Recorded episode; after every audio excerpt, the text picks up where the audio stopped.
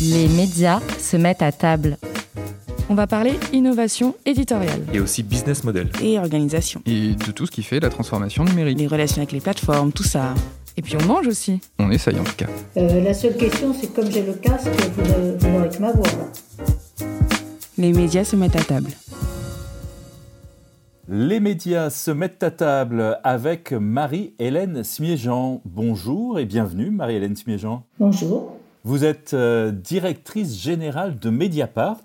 Vous êtes euh, l'une des cofondatrices de ce média qui est l'une des grandes réussites euh, de la presse française ces, ces 15 dernières années. Merci d'avoir accepté d'être l'invité de ce nouvel épisode de ce podcast, enregistré une nouvelle fois à distance. Chaque mois dans ce podcast, on essaye de décortiquer avec nos invités la question de la transformation numérique des médias. On va donc parler de modèle économique, d'innovation éditoriale, d'organisation des équipes et peut-être un peu aussi euh, de relations avec les GAFA. Autant de sujets que vous traitez à la tête de Mediapart, qui affiche des chiffres à faire pâlir d'envie beaucoup d'entrepreneurs des médias, avec euh, environ 220 000 abonnés et un taux de rentabilité euh, stratosphérique dans ce secteur, autour de, de 20% euh, après impôt pour, pour l'année 2020. Et pour dire un premier mot de, de votre rôle, avant d'y revenir plus longuement dans, dans ce podcast, Marie-Hélène Smijean, Edoui Plenel dit de vous en substance, à Mediapart, Marie-Hélène fait tout et moi je fais le reste mais vous êtes l'un des couples professionnels les, les moins connus du, du, secteur et on va essayer de comprendre comment vous jouez un rôle clé dans la réussite de ce média au cours de ce podcast. Bienvenue à vous qui nous écoutez et qui vous passionnez pour euh, l'évolution des médias et je remercie au passage toutes celles et tous ceux qui ont écouté les épisodes précédents, épisodes bien entendu disponibles sur toutes les plateformes de podcast. Ce podcast, euh, des podcasts, vous en produisez aussi euh, chez Mediapart, Marie-Hélène Spiéjean, non? Oui, je dirais presque ça fait dix ans qu'on fait des podcasts à Mediapart, puisque quand on s'est créé, en fait, on a pu très vite utiliser euh, toute la puissance et toute la profondeur du numérique.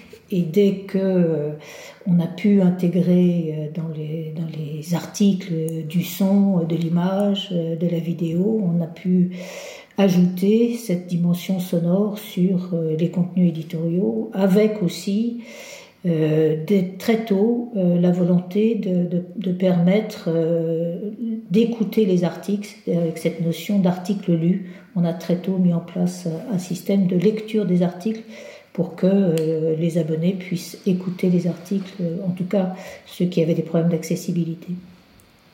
Après, la dimension du podcast aujourd'hui, c'est une autre dimension et une autre évolution. Mais la première définition qui était de dire il y a des formulations audio d'un certain contenu éditorial, ça, ça fait très longtemps qu'on en fait. On va y revenir dans le, dans le courant de, de ce podcast et de cette heure qu'on va passer ensemble.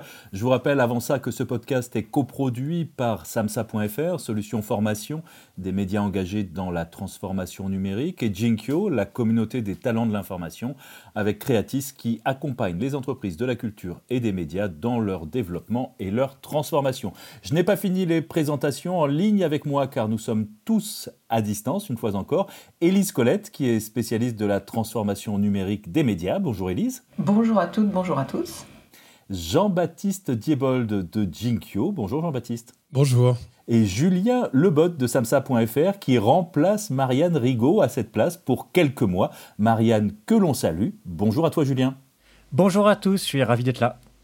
Et je suis Philippe Couve de samsa.fr et ce podcast est réalisé par Sylvain Pinot. Vous êtes prête pour qu'on commence? Allez-y. On commence. À... Merci de m'avoir invité, c'est effectivement pas fréquent. On commence avec euh, cette séquence qu'on appelle l'apéro. Une fois que je vous aurai dit, à vous qui nous écoutez, qu'il faut aller sur Apple Podcast pour nous mettre des étoiles et nous laisser un commentaire. C'est ça qui nous permet de gagner en visibilité.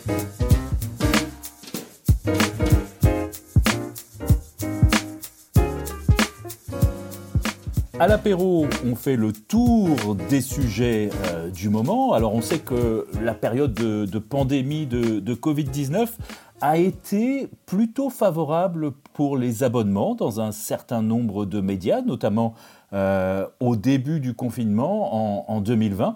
Est-ce que ça a été aussi le cas pour Mediapart? Euh, Oui, ça a été. D'abord, il faut rappeler que ça a été une période très difficile parce que je pense pour un, pour un journal, couvrir une actualité éditoriale aussi complexe que, ce, que cette pandémie était un, un vrai défi. Et euh, ça a été aussi difficile pour, euh, pour les équipes parce qu'on s'est retrouvé du jour au lendemain euh, dans, dans une configuration comme tous, hein, en télétravail, et avec donc la difficulté de construire la, la, dynamique éditoriale que, que l'on a à Mediapart et qui est un point, je pense, fondamental dans, la réussite du, journal. Et donc, en fait, on s'est je pense que c'est vraiment le collectif euh, là qui, a joué et on a réussi euh, avec l'ensemble des équipes, et je dis bien l'ensemble des équipes, c'est-à-dire bien sûr euh, ce n'est pas que la question de l'équipe éditoriale, à euh, traverser cette période et la traverser avec nos fondamentaux et nos valeurs. Il faut reconnaître aussi qu'on a, nous, un modèle économique qui nous favorisait par rapport à ça, puisque on n'a pas de papier, donc on n'a pas été impacté par euh, l'arrêt de la distribution ou la réduction de la distribution du papier. On n'a pas de publicité, donc on n'a pas été impacté par la baisse euh, de la publicité. Euh, on n'a pas d'événementiel, donc on n'a pas été impacté par euh, l'arrêt de, de, de l'événementiel. Et donc effectivement, en plus, étant tout, numérique, euh, on a pu assez rapidement fonctionner en, télétravail, euh, même si c'était des, grandes difficultés pour beaucoup de, des membres de l'équipe. Donc euh, c'est vrai que le, l'ensemble de la pandémie et le confinement a permis une très forte croissance des abonnements, comme pour beaucoup, puisqu'on a sur toute la totalité de l'année on a augmenté de près de 50 000 abonnés et euh, pour atteindre donc 220 000. Et en fait, c'est près de 100 000 personnes nouvelles qui ont payé pour la première fois euh, à Mediapart. Mais on a l'habitude de comptabiliser que ce qu'on considère comme un lectorat fidèle, c'est-à-dire euh, des abonnements en cours, non résiliés, avec un mode de paiement actif, etc. Donc ça a été une très forte croissance sur toute l'année 2020. Alors vous l'avez rappelé, le modèle de Mediapart repose fondamentalement euh, sur l'abonnement. C'était un choix qui n'était pas forcément euh, évident au moment où, le média s'est lancé en, 2008.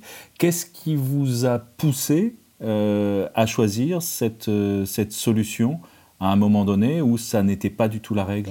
L'indépendance. c'est simple. En fait, si vous voulez, on ne s'est pas réveillé un, matin en disant euh, ben, on va être payant sur Internet. Il faut rappeler qu'à l'époque, personne n'est payant sur Internet. La quasi-totalité de l'information est gratuite. Et euh, le modèle est euh, gratuit, payé par la publicité avec un système qui disait euh, euh, on aura suffisamment de recettes publicitaires pour compenser effectivement la, perte de, la diffusion papier qui était déjà inexorablement euh, annoncée. Et donc en fait on a le projet des trois, des trois cofondateurs, hein, qui sont donc Edouard Plenel, François Bonnet et Laurent Mauduit, euh, qui ont construit le, projet éditorial, c'était de dire il faut qu'il reste un quotidien d'information indépendant en France. Alors c'était avant que les milliardaires de notre pays euh, rachètent de très nombreux titres de presse, mais c'était un peu déjà en, perspective. Et donc en fait, la question c'était comment on, peut construire euh, en 2008, puisque c'était en 2008, un quotidien d'information indépendant en France. Et donc sur cette équation-là, euh, la première, c'était combien est-ce qu'il faut de journalistes pour alimenter un quotidien d'information. Hein, donc c'était c'était une première, une première difficulté, une première équation. la deuxième, c'était qu'est-ce que la notion d'indépendance éditoriale et comment on la garantit. Et donc ça éliminait d'entrée les, les, les, recettes publicitaires, puisque d'ailleurs déjà à l'époque, en droit de la presse, vous ne pouvez pas être un titre de presse si plus de la moitié de, vos ressources viennent de la publicité. Donc les titres de presse qui s'étaient créés sur le modèle gratuit payé par la publicité type RE 89 et autres n'étaient pas officiellement titres de presse. 20minutes.fr n'était pas officiellement titre de presse puisque la totalité de leurs ressources venait par, euh, par la publicité. Et donc en fait à cette, euh, à cette euh, double équation, la première réponse c'était euh, il faut au moins 20 à 25 journalistes pour alimenter un contenu euh, éditorial dans la presse information politique et générale et en ne prétendant pas traiter toute l'actualité, puisque déjà à l'époque, il y avait une bonne partie de l'actualité qui était accessible gratuitement, et donc il était inutile et voire euh, irréaliste de penser que des abonnés ou des lecteurs allaient payer pour un contenu qu'ils trouvaient gratuitement ailleurs. Donc la question c'était créer un contenu éditorial euh, avec son angle, son choix des, articles, son choix des sujets, remettre l'enquête et l'investigation au cœur. Et ces éléments-là amenaient à, dire ça ne peut pas être un système financé par la publicité, parce que euh, le système de la publicité, c'est avant que les, recettes publicitaires baissent autant qu'elles le sont devenues, c'était forcément des millions de clics. Et la presse dite d'information politique et générale, euh, c'est pas des millions de clics. Les millions de clics, c'est euh, people, sex et sport. Et euh, avec cette équation-là, on pouvait imaginer, même si ça n'a pas été le cas pour beaucoup, de, de, de financer des équipes rédactionnelles avec des recettes publicitaires. Vous doutez que le projet d'Edoui Plenel, de François Bonnet et de Laurent Mauduit n'était pas celui-là. Et donc, on est arrivé à la conclusion que seul le système payant sur abonnement pouvait construire durablement un quotidien d'information indépendant. Alors une fois qu'on a dit ça, comment est-ce qu'on va aller chercher ces, abonnés? Parce que c'est une partie le, succès de, de Mediapart. Donc il y a l'offre éditoriale, mais pas seulement. Euh, il y a aussi, j'ai cru comprendre, toute une mécanique euh, à mettre en œuvre derrière. Alors cette mécanique-là, on a mis trois ans à l'apprendre. C'est-à-dire qu'en fait, alors c'est,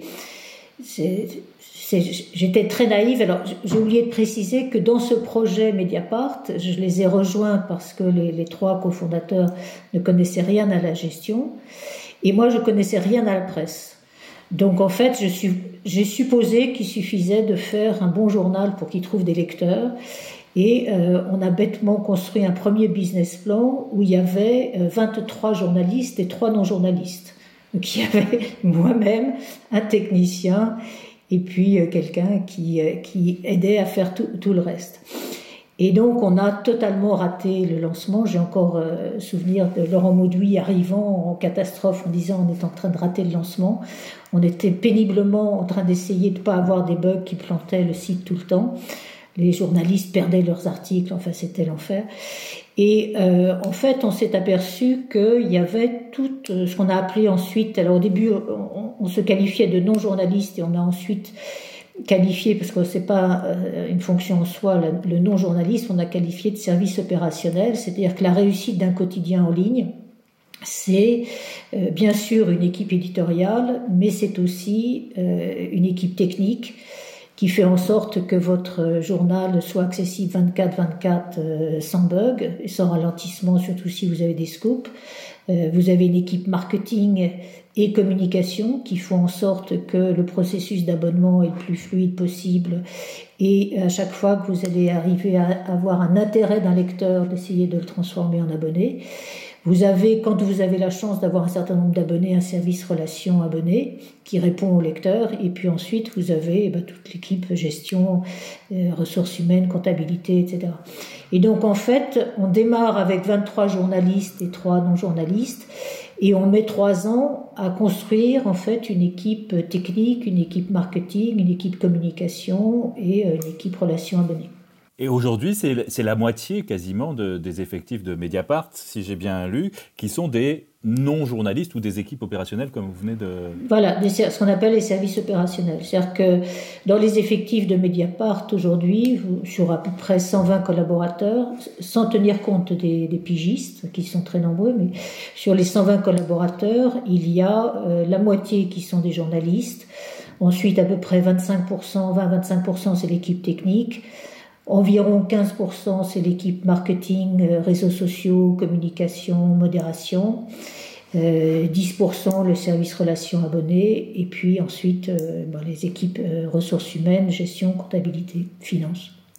Quand l'abonnement est au cœur euh, de la stratégie et du moteur économique d'un média comme, euh, comme Mediapart, est-ce que ça veut dire qu'il y a des, nouveaux métiers ou est-ce qu'il y a des, fonctions euh, particulières liées à la prise d'abonnement en ligne que vous avez dû développer? Tout le temps. Je dirais depuis la création, en fait, on a oublié parce que le temps s'accélère, mais quand on se crée, Mediapart, donc c'est en 2008, euh, Google ne représente que la moitié des moteurs de recherche en France. Facebook vient à peine de démarrer, c'est plutôt des PFU. Euh, Twitter n'existe pas. Euh, L'iPhone et, tout, le système Android n'existe pas, enfin, ou vient de démarrer mais n'est pas encore. Euh, voilà. Les réseaux ne permettent pas de diffuser de façon euh, rapide et simple des contenus avec des vidéos, etc., etc. Et globalement, il y a encore un équipement très limité sur l'ensemble de la France, que ce soit en accès en, en, en bon débit, je parle même pas en débit, en bon débit. Donc en fait, ça a été notre chance euh, et notre difficulté, c'est-à-dire que comme on était petit et extrêmement adaptable, on a à chaque euh, innovation technologique euh, ou on va dire sortie de nouveaux moyens pour pouvoir accéder à l'information, on s'est adapté et on a pu intégrer ces, ces, ces éléments-là quasiment de façon instantanée. Alors que pour les médias papier qui avaient toute la lourdeur de la, de, on va dire, du processus d'impression et le côté schizophrène qu'ils ont eu à gérer pendant des années en disant est-ce que ce contenu éditorial, je le crée pour le papier ou je le crée pour le, pour le web, euh, ça nous a permis de prendre une place qui n'aurait sûrement pas été prise s'il n'y avait pas eu ces phénomènes d'accélération des, outils. Je reviens à ma question, est-ce que vous avez dû créer des métiers ou des types d'organisations particulières pour gérer cette question de, de l'abonnement en ligne, puisque comme vous l'avez rappelé, vous avez été euh, l'un des tout premier média à développer ces abonnements en ligne en France Alors, le, métier, on l'a créé au sens qu'on a dû inventer euh, un système d'abonnement en ligne qui consistait à dire euh, le contenu est derrière un mur euh, payant et je vous invite à payer pour savoir ce qu'il y a derrière alors que vous ne savez pas ce qu'il y a derrière. Donc on a dû inventer au fur et à mesure des tas de, de, de, systèmes pour pouvoir... Euh, alors on, a au début euh, donné la possibilité à tous nos abonnés de parrainer des abonnés, d'offrir des mois d'abonnement gratuits à tous nos abonnés, enfin tout, tout nouvel abonné. On a toujours, et c'est le cas, la possibilité d'offrir un article à autant de personnes que l'on veut, comme on veut. On a ce qu'on appelait organiser la, la porosité. On a eu des périodes où on ouvrait la totalité du site pour le rendre accessible. On a inventé le 1 euro le premier mois, c'est-à-dire que euh, voilà, fallait donner la possibilité d'accéder au contenu et de s'intéresser au contenu plutôt que de dire bah, vous payez d'abord 9 euros et puis si ça vous intéresse, vous allez voir que ce contenu peut être intéressant. Donc ça c'était. Je crois que je crois que ça marchait mieux l'offre à 1 euro qu'une offre à 0 euro que vous aviez testé non au début? Je vois que vous nous connaissez bien. En fait au début on disait bon on va offrir un mois de lecture gratuite et donc, on disait à la personne, ben, inscrivez-vous, etc., etc. Et puis, donc, on vous offre un mois, mais vous saisissez quand même votre carte bancaire pour que si vous voulez continuer dans un mois, vous puissiez continuer. À ce moment-là, vous paierez 9 euros. Et on s'apercevait qu'en fait, 90 euh, personnes, 90% euh, des personnes qui démarraient ce parcours d'abonnement disaient non mais attendez là c'est l'arnaque c'est-à-dire qu'ils me disent que c'est gratuit mais en fait ils me demandent ma carte bancaire donc euh, donc c'est une arnaque et en fait on s'est aperçu que si on disait c'est 1 euro le premier mois euh, ben, ça permettait effectivement d'avoir une compréhension de pourquoi je demande la carte bancaire, en étant très clair sur le fait qu'après, vous, vous, passerez en tacite reconduction à 9 euros par mois, puisqu'à l'époque, on était à 9 euros par mois. Et ça permettait d'expliquer pourquoi on demandait la carte bancaire. Et ça a vraiment euh, changer la possibilité de découvrir le contenu de Mediapart sans, euh, euh, sans demander tout de suite un, investissement financier. Je rappelle que personne ne demandait de payer pour de l'information sur Internet, donc c'était déjà une démarche ambitieuse de dire vous allez payer pour une information que vous, que vous ne connaissez pas encore. L'autre point important, c'est qu'on s'est très vite rendu compte que dans un quotidien d'information, tout ce qu'on appelle donc ces services opérationnels, le technique, le marketing, etc., doit être au cœur de la rédaction. C'est-à-dire que ce qui a marché dans la dynamique euh, de Mediapart, c'est qu'effectivement, euh, vous n'aviez pas de, de, délai ou de, ou de temps de latence entre il y a une idée éditoriale, un projet éditorial, et euh, il y a une équipe qui va construire autour de ce projet éditorial une, un intérêt pour un abonnement, une appétence pour un abonnement, une offre pour un abonnement, etc. Et il faut que techniquement derrière ça suive et qu'on puisse inventer en permanence des, des, des, offres de ce type. On peut décider du jour au lendemain, on ouvre le site en totalité, on le referme, on crée des, des codes, enfin bon. Et ça, je pense qu'on a mis un un peu de temps d'abord à, le comprendre et ensuite euh, un peu de temps à le construire parce que c'est vrai qu'aujourd'hui euh, toutes les décisions d'ailleurs qui ont été prises à Mediapart ont été des décisions prises sur des projets éditoriaux mais avec en permanence l'ensemble de l'équipe euh, des services opérationnels autour de ces projets éditoriaux pour les transformer en intérêt pour de l'abonnement. Comment vous avez défini le tarif au départ? totalement en fait, euh, euh, j'allais pas dire au pif, mais en fait par des contraintes euh, de, de, raisonnement. C'est-à-dire qu'on s'est dit, il faut 20-23 journalistes, euh, c'est une masse salariale importante. Euh, on considère qu'en fait notre maximum euh, de lecteurs qu'on pourrait atteindre sur ce projet-là, c'est 50 000 abonnés. Il n'y avait aucune, aucune étude comparative euh, qui pouvait nous permettre de dire vous allez atteindre 20 000 abonnés, 30 000 abonnés, 100 000 abonnés. Donc on s'est dit l'ambition c'est d'avoir de, de, convaincre 50 000 personnes qui euh, seront prêts à payer pour une information indépendante en ligne. Et euh, du coup, on a fait un calcul en disant 50 000 abonnés pour financer l'équipe éditoriale et euh, opérationnelle qu'on va construire derrière. Euh, c'est quel tarif Et donc, on est arrivé à 9 euros. 9 euros, c'était en fait juste assez pour nous permettre d'atteindre le point d'équilibre au bout de trois ans si on avait effectivement 50 000 abonnés.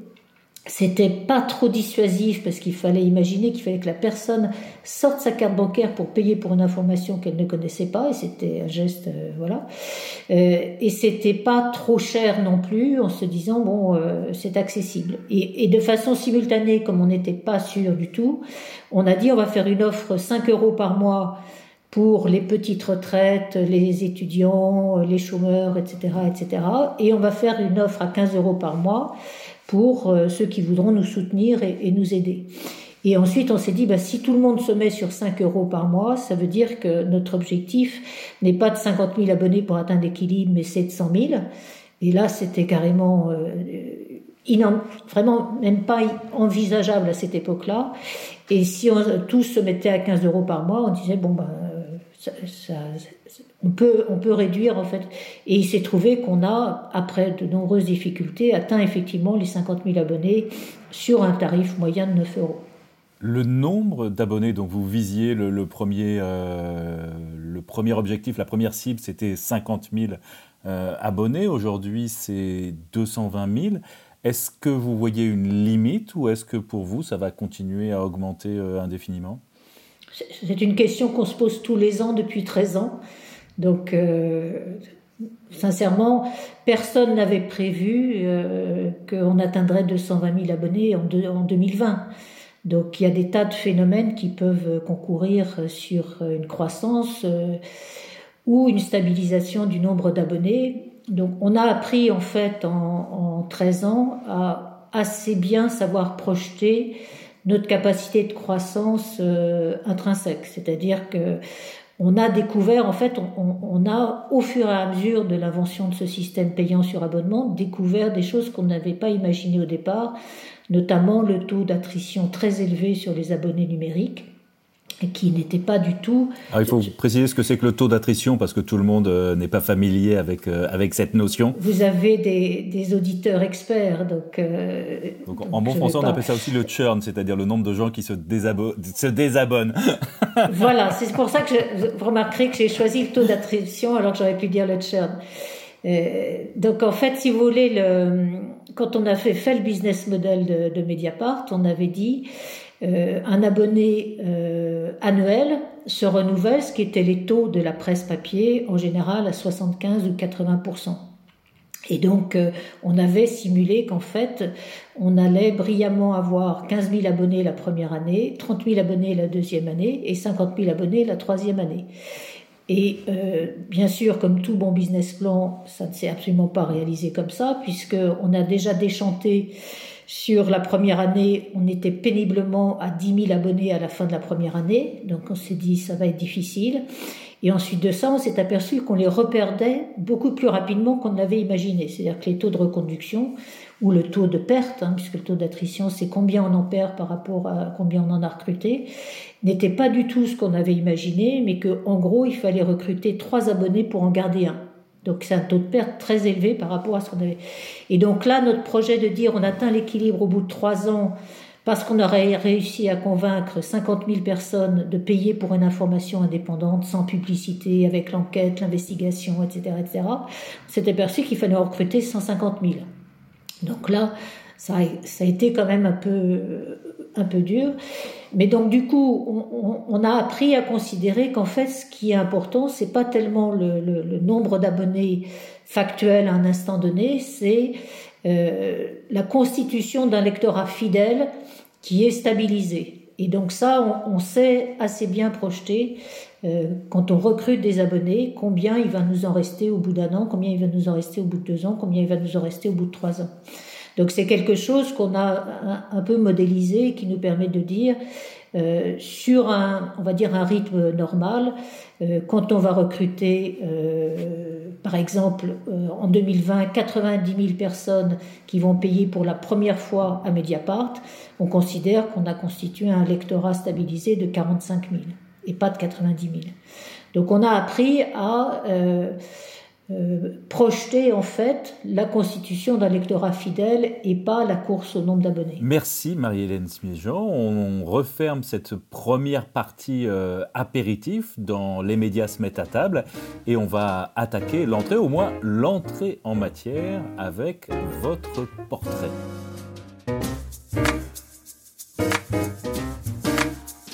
Et votre portrait, il est brossé par Élise Colette. Alors cela peut paraître bizarre, mais une des premières choses qu'apprend un petit nouveau ou une petite nouvelle quand il débarque à Mediapart, c'est la définition de l'ARPU. Average Revenue per User, le revenu moyen d'une entreprise par client en bon français. Et pourquoi donc? Parce que chaque mois, religieusement, devant les équipes de Mediapart, vous, Marie-Hélène Smichan, vous détaillez les chiffres que tout à chacun se doit de connaître sur la santé de son entreprise et vous vous efforcez d'inculquer la notion à tous ceux qui ne la maîtrisent pas. C'en est même devenu une blague. Ah, elle va lui faire le coup de l'arpu, murmure-t-on en rigolant dans les rangs turbulents du fond.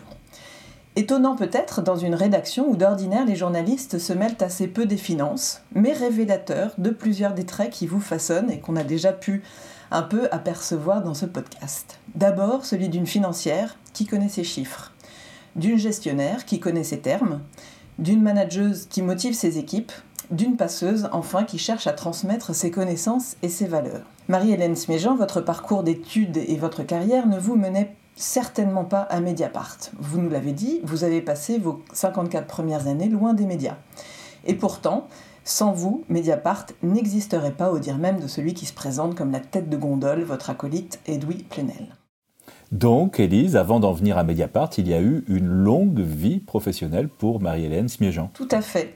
Vous naissez en 1953, vous faites des études brillantes, d'autant plus qu'au début des années 70, les filles sont encore peu nombreuses à intégrer les grandes écoles et cumuler les diplômes. Pour vous, ce sera l'ESSEC et l'INALCO où vous apprenez le chinois. Vous terminez même vos études en Chine, encore maoïste à l'époque. À votre retour en France en 1976, vous allez encore faire partie des pionnières dans un domaine précurseur, l'informatique. IBM d'abord, puis ECS, En 1983, vous lancez votre propre société de services qui sera rachetée dix ans plus tard par la Société Générale. Et à la fin des années 90, vous revenez chez ECS qui est devenu entre-temps un grand groupe européen du nom d'Econocom.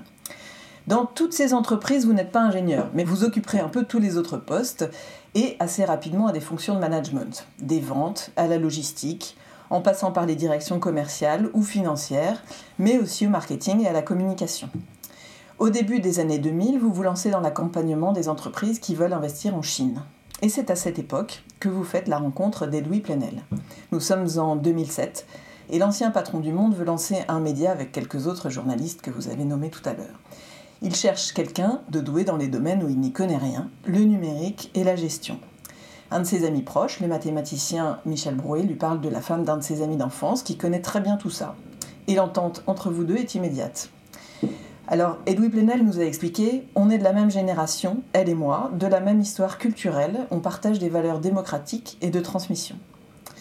Vous, Marie-Hélène Féjean, vous ne connaissez rien à ce milieu, mais vous allez rapidement devenir celle par qui l'aventure Mediapart décolle vraiment. C'est vous qui allez trouver le plan de financement en persuadant Jean-Louis Bouchard, le patron d'Econocom, d'investir, en persuadant Edoui Plenel de s'endetter et en vous endettant vous-même. Euh, Plenel encore nous a raconté Je n'étais pas du tout parti sur cette idée. Sans elle, je n'aurais jamais pris ce risque et Mediapart n'aurait jamais existé. Alors, Elise, la réussite de Mediapart, c'est grâce à Marie-Hélène Smijan en grande partie, oui, en tout cas de ce qu'on nous a dit. Au lancement de Mediapart en 2008, vous déclariez J'espère qu'on trouvera 65 000 abonnés pour, ce pour que ce projet dure et puisse participer à une petite page de l'écriture de l'information sur le web. 13 ans plus tard, Mediapart possède le deuxième portefeuille d'abonnés en France après Le Monde. Ses journalistes et ses enquêtes ont fait beaucoup parler d'eux et la situation économique n'a jamais été aussi bonne. Au dire de beaucoup des gens qui vous admirent dans les rangs des salariés et des cofondateurs, c'est grâce à vous, vos compétences, votre expérience, votre droiture, votre gestion financière irréprochable, votre curiosité, parce que vous assistez tous les matins à la conférence de rédaction alors que ça ne relève pas de vos responsabilités, et votre fermeté aussi. On vous dit dur en affaires, implacable. Avec vous, il faut se battre pied à pied. Votre histoire vous rend intellectuellement exigeante et accrochée à des valeurs, mais vous êtes franche et humaine. Au pot, quand il y en avait encore, vous passez toujours une tête. Et les non-journalistes de l'entreprise, euh, dont on a déjà parlé, vous doivent une place que vous leur avez faite pour que ne brillent pas seulement les grandes plumes. Mais ce qui est paradoxal, c'est que vous aussi, finalement, vous êtes toujours resté dans l'ombre.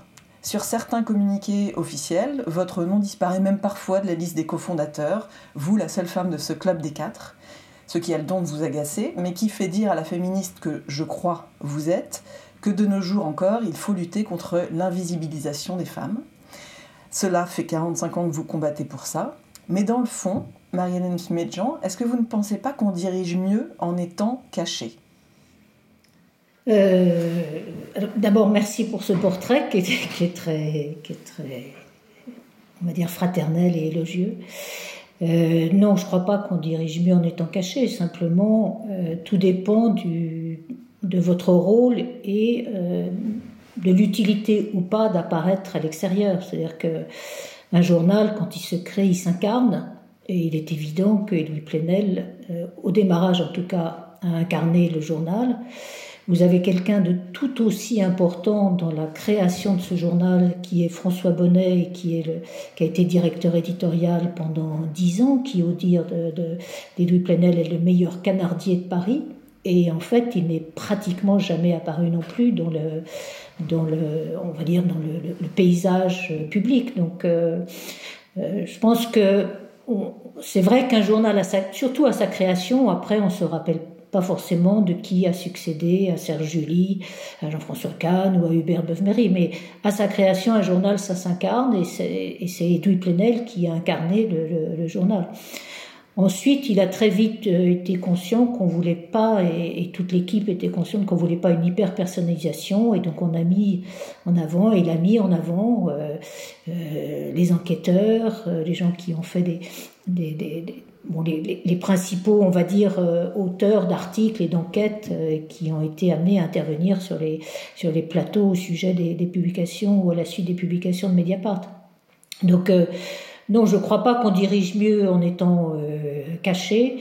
je crois qu'il y a par moments besoin d'être et de prendre une parole publique et à d'autres moments ça, ne sert à rien. Donc j'ai pas l'ego surdimensionné ou, ou pas d'ego du tout d'ailleurs pour dire ça m'intéresse de, de, paraître en, en tant que co-directrice de, de, ce projet ou cofondatrice de ce projet. Alors c'est vrai que les gens qui nous ont parlé vous, nous ont dit essentiellement du, du, bien de vous, mais on a quand même coutume de demander euh, à nos interviewés euh, dans ce podcast quel est leur défaut de manager? Qu'est-ce que vous répondriez à cette question? Comme tout, comme tout manager, j'ai beaucoup de défauts. C'est toujours pareil, c'est les, les, défauts de ses qualités les, qualités de ses défauts. C'est-à-dire que je suis rigoureuse dans la gestion. Euh, le pendant de ça, c'est que je suis euh, exigeante. Et, et donc, c'est vrai que pour des collaborateurs, j'ai une grosse capacité de travail. Ils peuvent avoir le sentiment que que j'en demande toujours plus ou toujours trop, ou voilà, même, même peut-être malgré moi. Après, j'avais un autre gros défaut que j'ai beaucoup corrigé à Mediapart, qui était, euh, on va dire, euh, une hyper tendance à décider. Et ça, contrairement à l'image qu'il a euh, à l'extérieur, c'est Louis Plenel qui a euh, installé à Mediapart la culture du consensus et la culture euh, d'un processus de décision collective que je n'avais pas dans mes expériences précédentes, où en gros, quand vous dirigez un groupe de 1500 personnes, vous prenez très vite l'habitude de dire j'ai décidé, euh, et pas de dire comment on va euh, amener un consensus sur des décisions qui sont parfois difficiles ou parfois euh, contradictoires. Donc j'ai appris à, prendre le temps du consensus, parce que c'est du temps. Et j'ai appris à changer d'avis, à écouter et à changer d'avis, ce qui était pas vraiment ma tasse de thé au démarrage. Donc voilà, donc comme toute personne, j'ai des, qualités, des défauts. Mais c'est vrai que dans le projet, euh, dans le projet Mediapart, euh, j'avais d'une certaine façon la chance de pas venir de la presse et donc de pas avoir forcément euh, la répétition des usages traditionnels ou la lourdeur d'un certain nombre de processus traditionnels de la presse, mais d'avoir un regard d'une structure qui, en étant dans les services informatiques, était habituée à ce que les, les, les les, les, les, choses changent tout le temps. C'est-à-dire que le, le, les services informatiques ont pendant 20 ans représenté ce qu'est le numérique aujourd'hui, c'est-à-dire que les, euh, les, les partenaires principaux, les constructeurs principaux, les intervenants principaux euh, sont remplacés par, euh, par les suivants et ça va très très vite aujourd'hui. Et donc euh, ça oblige à une, une adaptabilité permanente. Et deuxièmement, j'ai eu aussi la chance de vivre deux cycles dans, ces, dans ces, cette structure des services informatiques. Le premier cycle qui était euh, la croissance formidable, immédiate, où on était tous convaincus que l'argent fou qu'on gagnait était lié qu'à notre seul talent, et qui était forcément exceptionnel. Et puis la crise, où on a découvert qu'en fait, bah, c'était juste qu'on était dans la bonne la bonne époque, au bon moment, avec la bonne personne ou les bonnes personnes, mais qu'il y a un moment où ça se retourne euh, et où effectivement euh, c'est dans la crise qu'on apprend à gérer, pas dans la croissance. Et donc j'ai appris dans la crise à gérer de façon prudente, à construire des budgets, à suivre des budgets. Euh, à Mediapart, depuis la création, on a une clôture mensuelle, ça a l'air de rien, mais on sait en permanence où on en est euh, et, ça nous permet, puisqu'on a des, processus de décision assez rapides, euh, de, de, prendre euh, en fait des décisions sur euh, euh, des choix éditoriaux, économiques, financiers, de, parce qu'on sait très exactement où on en est et quelles sont nos, nos capacités par rapport à ça. Alors c'est vrai que et ça, je trouve ça bon, c'est c'est devenu une scie, hein, l'ARPU, euh, et euh, quand on dit on, recrute, c'est pas, c'est pas très compliqué, c'est-à-dire si on recrute beaucoup d'abonnés, on va recruter beaucoup sur des offres en général promotionnelles à 1 euro le premier mois, donc ça fait baisser le revenu moyen. Donc euh, il y a toujours un équilibre à trouver entre une croissance d'un très grand nombre d'abonnés et le revenu apporté par chacun de ces abonnés. Donc c'est devenu une scie euh, en disant euh, oui on a tant d'abonnés et euh, par contre, l'ARPU baisse où on a moins d'abonnés et l'ARPU remonte. Bon. Mais c'est bien que c'est bien que tout le monde. Et je pense que ça, c'est aussi une culture forte de l'entreprise, c'est-à-dire que tout le monde fait attention à, euh, à ses dépenses. C'est-à-dire que ça n'a jamais été quelque chose d'imposé, c'est que c'est une construction. Aujourd'hui, on est très rentable. À une époque, on, était vraiment dans des grandes difficultés.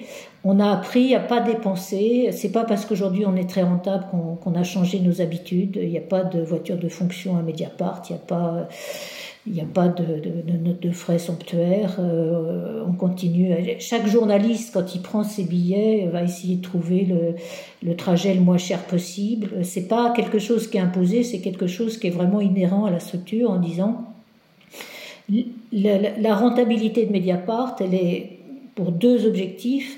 La première, c'est investir et réinvestir et réinvestir. C'est-à-dire que l'an dernier, on a recruté 26 collaborateurs, ce qui est considérable sur une structure de 100 collaborateurs. C'est une croissance de 25%, c'est très important.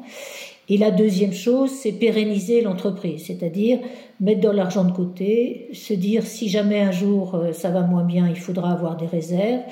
Et ça a été de dire comment on pérennise dans le temps l'indépendance, comment on construit la structure qui va nous permettre de de dire au-delà de la personnalité des cofondateurs et des personnes qui ont aidé à, son lancement, euh, comment on va faire en sorte que ce, journal perdure au-delà. Maintenant qu'on en connaît, euh, qu'on en sait un peu plus sur vous, Marie-Hélène Smith-Jean, on va parler innovation éditoriale et business model en guise de plat de résistance dans les médias se.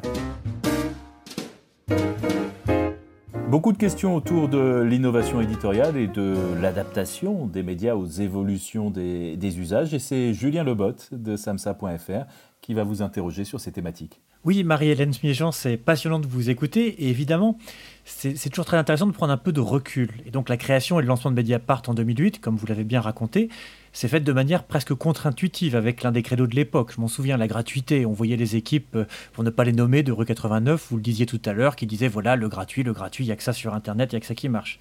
Et d'ailleurs, il faut se souvenir aussi de ce nom, l'origine de ce nom, Mediapart, c'est média participatif. Mais avant de parler justement de la vie de la communauté de Mediapart, qui est très important, il faut parler du créneau éditorial très fort que vous avez pris, qui a été pris. Donc d'abord le, le, modèle de l'abonnement payant, qui doit garantir, comme vous le disiez très bien, l'indépendance du travail des journalistes.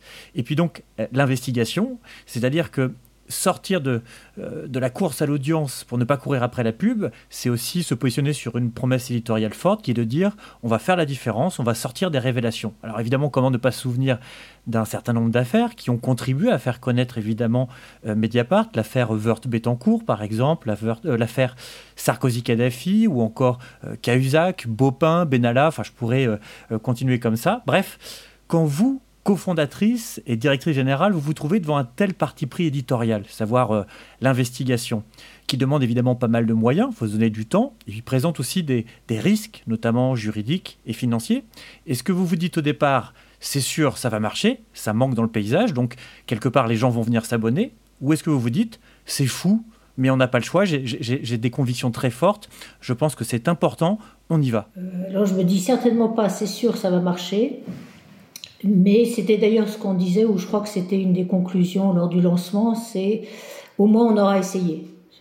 C'est-à-dire qu'on pense qu'il y a un enjeu démocratique fort à ce qui reste un quotidien d'information indépendant. Et on va tous ensemble essayer de construire ce projet. Et, le pari, effectivement, c'est atteindre l'équilibre au bout de trois ans ou pas. Euh, ça, après, il y a, franchement, les trois premières années, ça a été très très dur. Ça, ça a été, euh, on était, euh, on n'était pas du tout dans ce qu'on avait imaginé en termes de croissance. Euh, on avait des difficultés permanentes. Contrairement à ce que, ce qui a été dit dans le portrait, euh, je connaissais bien les services informatiques, mais je connaissais pas le numérique. Sinon, je n'aurais jamais construit un lancement d'un journal sans une équipe marketing. Il fallait quand même le faire. Euh, on avait des, choses aussi stupides que euh, on avait un bouton rouge renouvelé et vert résilié. Enfin, vous n'imaginez pas le nombre d'erreurs qu'on a pu commettre au démarrage sur le, sur le lancement du processus. Donc, euh, non, certainement, je me suis jamais dit, c'est sûr, ça va marcher, mais il y avait une conviction, une conviction vraiment partagée par les cofondateurs. Euh, et par l'équipe qui nous a rejoint au départ, parce qu'il ne faut pas oublier que ce qui a fait aussi la capacité de l'équipe à traverser les trois premières années, qui étaient vraiment difficiles, c'était qu'il y avait 20 journalistes qui avaient décidé de quitter des postes installés, dans des rédactions installées, pour venir euh, dans ce projet éditorial de retrouver la liberté de ce que représente un quotidien d'information indépendant, retrouver la liberté de mener des enquêtes, euh, la liberté de voir publier ces enquêtes. Euh, et non pas d'avoir une enquête enterrée en disant non mais non c'est pas voilà donc et c'est ça qui a cimenté le, le, le projet euh, après, euh, comme toute création d'entreprise, c'est un pari. Il faut un peu de chance, il faut, euh, il faut un peu d'inconscience, un peu de courage. Et j'imagine que pour chaque grosse affaire que, par exemple, vous avez dû sortir, il y a eu ce moment, euh, cette discussion qui a dû s'installer entre l'équipe éditoriale qui a dit bah, on est à Mediapart parce qu'on veut sortir nos affaires, et puis vous, de votre côté, qui dit oh là là, il faut qu'on fasse attention.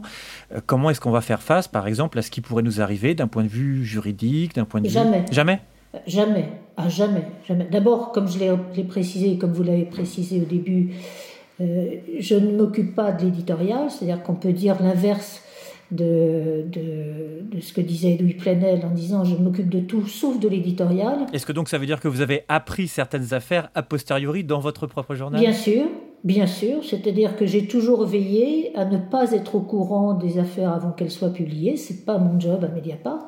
Alors, si je voulais poser des questions, j'aurais pu poser des questions, etc. Mais c'est pas mon métier, c'est le métier de l'équipe éditoriale. Et ensuite, la construction éditoriale, c'est le fait de dire je vais mener une enquête, je vais mener des investigations, je vais arriver ou pas à la publication d'un article. Euh, et si je publie cet article, c'est que je suis absolument sûr à 100% que je peux, en tant que journaliste, publier cet article. Et même si on doit avoir peut-être, euh, en tout cumulé, on doit avoir 200 procès qui nous ont été faits sur euh, le, soit de la diffamation, soit de la contestation, etc. Procès que dans la plupart des cas on a gagné. Je crois qu'il y a 4 ou 5 procès sur lesquels on a perdu parce, parce qu'il y avait des défaillances dans la construction de, de l'article. Mais jamais et à aucun moment on s'est posé la question de dire, oh là là, non, ça c'est trop, c'est trop risqué. Jamais. C'est la, c'est la force de l'indépendance. C'est-à-dire que euh, quand on a trouvé ce slogan Seuls nos lecteurs peuvent nous acheter, c'est bien la réalité. C'est-à-dire que euh, si des lecteurs euh, continuent à payer pour le type d'information que l'on que l'on produit, on n'a pas de crainte à avoir autre que la qualité du sujet éditorial qui a été construit ou la qualité de l'enquête qui a été construite. L'enquête ayant été intégrée au business plan pour être capable d'être suffisamment solide, justement, vous le, vous le disiez. Alors, second volet très fort euh, de Mediapart, ce qu'on appelle le club, hein, qu'on voit très bien quand on est sur l'interface euh, et qui apparaît. Donc le club, c'est la communauté des lecteurs avec des contributeurs extérieurs qui sont mis sur un pied d'égalité avec la rédaction, ce qui d'ailleurs engendre parfois une coexistence entre le pire et le meilleur. Hein. toutes les contributions ne se valent pas. Euh, on dit souvent que, par exemple, les, régies publicitaires type euh, Outbrain sont assez, euh, assez étranges et viennent se cogner de manière malheureuse avec des articles gratuits. Bon, on peut aussi trouver, après tout, dans le club de Mediapart, des, des contributions peu qualitatives. En tout cas, pour entrer dans ce club, il faut être abonné, respecter un certain nombre de règles. Et puis on y croise plein de monde, y compris d'ailleurs d'anciennes signatures, d'anciennes signatures de grands médias, des confrères, euh, comme Street Press. Euh, en tout cas, quelle est, à vos yeux, la nature de la relation entre ce club de blogueurs et euh, l'équipe de journalistes de Mediapart?